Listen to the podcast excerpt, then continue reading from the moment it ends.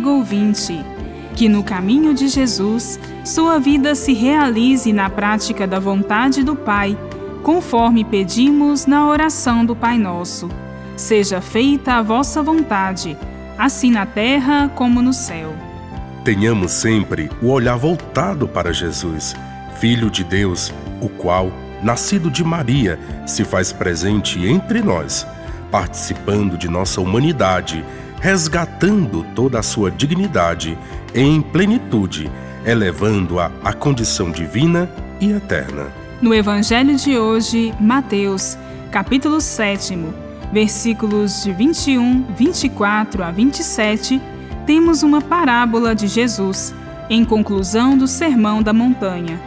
Tudo se resume no fazer a vontade do Pai, vivendo o amor em plenitude.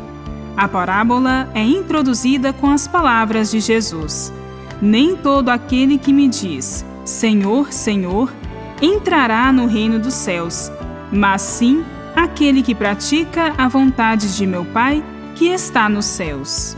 E Jesus continua: Muitos me dirão naquele dia: Senhor, Senhor, não foi em teu nome que profetizamos, e em teu nome que expulsamos demônios, e em teu nome que fizemos muitos milagres? Então eu lhes declararei: Nunca vos conheci. Apartai-vos de mim, vós que praticais a iniquidade. Em seguida, a esta sua advertência, Jesus narra a parábola dos dois homens, um sensato que constrói a casa sobre a rocha e ela resiste às intempéries, e outro sem juízo que constrói sobre a areia e ela desaba logo. O homem insensato constrói sua vida seguindo as propostas da sociedade de mercado e consumo, submisso e obedecendo aos interesses do lucro dos poderosos deste mundo. É a casa construída sobre a areia. O homem sensato constrói sua vida praticando a vontade do Pai.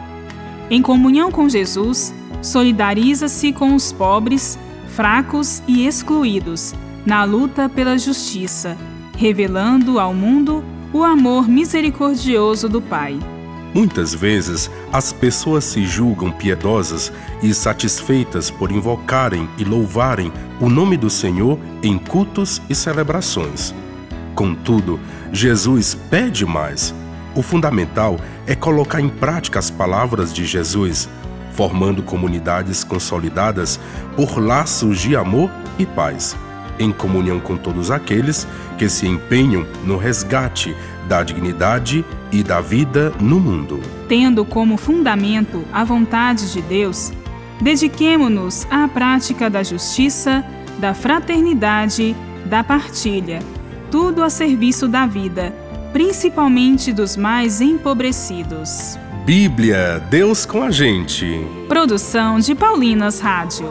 Texto de irmã Solange Silva. Apresentação Frei Carlos Alberto e irmã Bárbara Santana.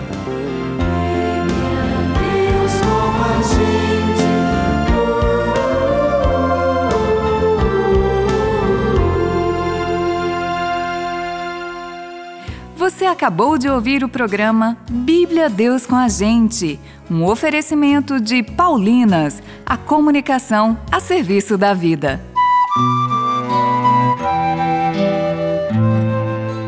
Eucaristia é a vida da Igreja e por isso você não pode ficar de fora do Congresso Eucarístico Nacional, que será realizado em novembro de 2022. Entre em comunhão com a Igreja com o texto base e o CD com o hino e músicas alusivas ao tema, que você encontra na Paulinas. Viva agora o Congresso Eucarístico Nacional na Paulinas. Ligue 0870 181 ou pelo site paulinas.com.br.